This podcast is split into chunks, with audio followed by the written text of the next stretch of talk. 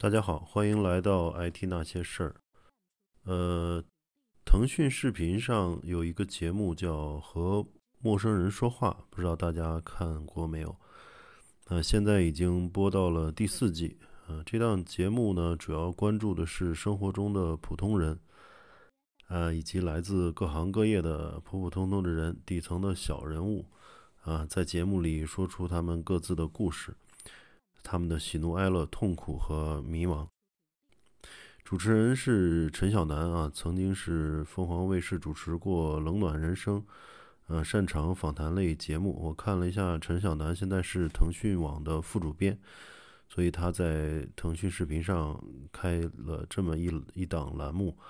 呃，很不错。然后豆瓣上评分一直是九点多分。呃，其中有一期我最近看的，就是给我印象非常深刻啊，就是有一期是讲那个缅甸呃这个非法的这个呃诈骗团伙叫杀猪盘啊，他是从国内忽悠人去偷渡到缅甸，然后去了以后呢，马上就被非法组织给控制住啊，然后限制了人身自由，如果想跑的话会一顿毒打。甚至有的人说把指头都砍掉了，嗯，那么每天呢，按照这个杀猪盘的培训的套路呢，去通过 QQ 啊、这个陌陌啊，还有等等这些交交友工具去骗钱。嗯，一般啊，这个跟这个嗯聊天对象都会培养十几天的这种感情啊，然后感情到位之后呢，就会拉着。这个被诈骗者去玩赌博的游戏啊，或者是做一些投资，当然这个游戏啊，还有这个投资的这个平台都是受呃诈骗团伙控制的。他想让你赢你就赢，他他想让你赔本你就赔本。那么开始呢，也是会给一些甜头，呃，让被骗者赚一点钱啊，起码有那么头两三轮都会让你赚钱。那随着投入越来越大呢，突然觉得你的这个钱全投进来了，甚至还会呃怂恿他们去通过网络借贷加一些杠杆啊，啊把钱全部投入进来以后，突然就会控制这个平台的这个赔率啊，或者控制这个投资的走向，然后让你嗯一下子就呃全被骗光，一下这个不但自己的积蓄清零，还呃背负外债。啊，所以很多人非常痛苦，被骗了以后啊，就有轻生的这种例子啊。可以说，这种诈骗团伙是呃丧尽天良。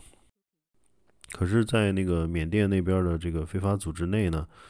每次有人嗯杀猪成功啊，就是这个骗诈骗成功啊，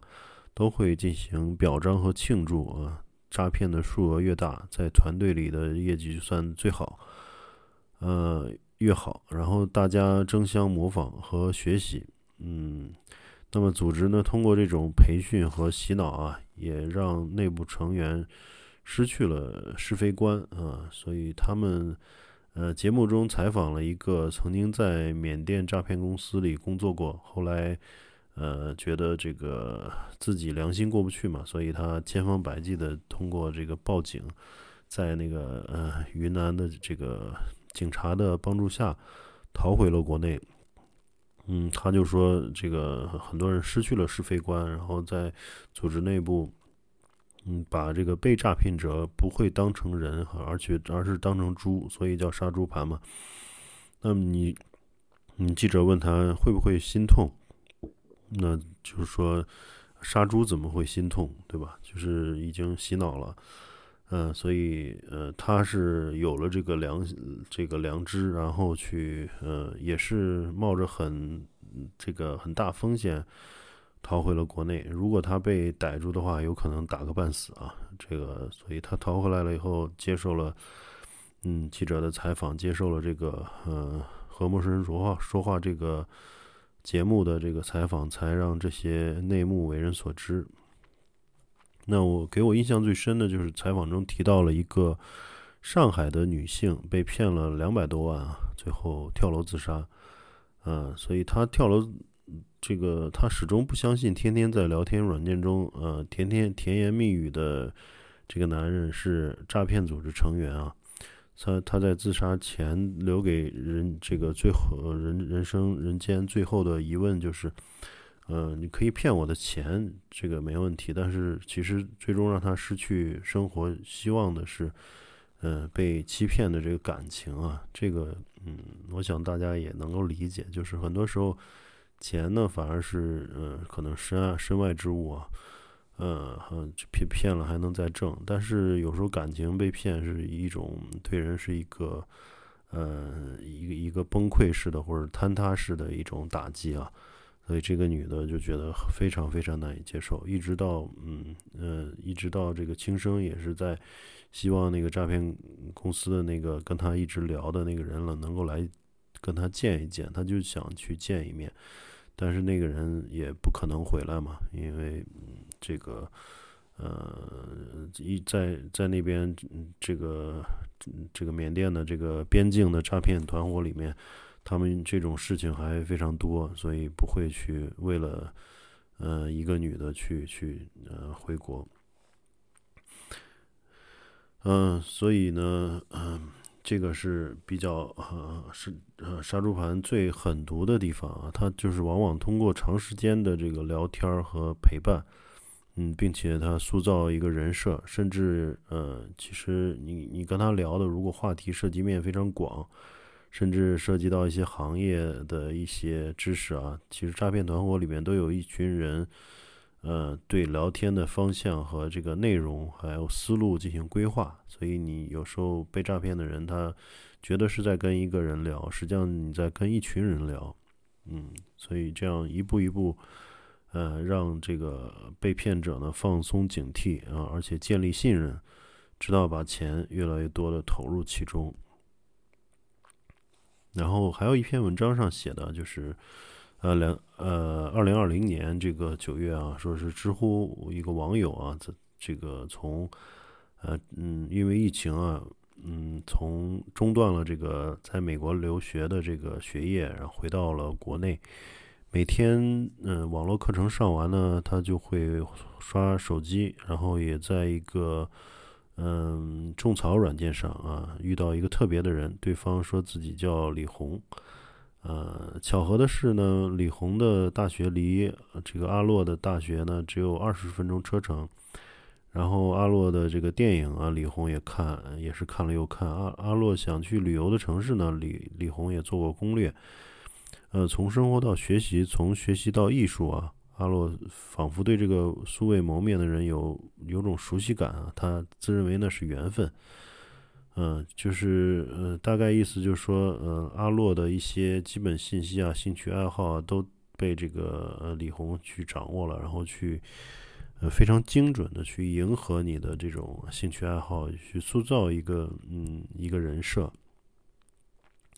然后，嗯，李红呢也无意中这个和阿洛提起了自己与原生家庭的一些呃问题啊，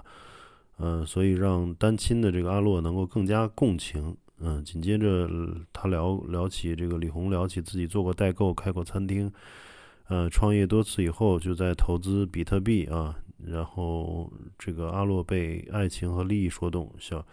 投了五百美金，然后不到两天账户就赚了一百美金。啊，阿洛立刻提现，也也发现提现也是很顺利。然后尝到甜头的这阿洛呢，就追加了两千美金，然后又又过了四天，两千六百美金已经变成了三千五百美金。嗯，所以阿洛这回对这个投资比特币就彻彻底红了眼，然后把两万美金投入。而且又在李红的这个怂恿下，又加了一个杠杆，又去外面借了四万美金，全部投入。后来呢，李红就哭着打电话说看错了形势，资金全部套牢。啊，所以嗯，这个到到那个时候，阿洛还是相信这个李红能够嗯帮他挽回局面。一直到他的父母啊发现这个阿洛有这个流水，呃，这个账户流水异常啊，呃，然后嗯，这个才这这场在爱情啊掩盖下的诈骗才露出马脚。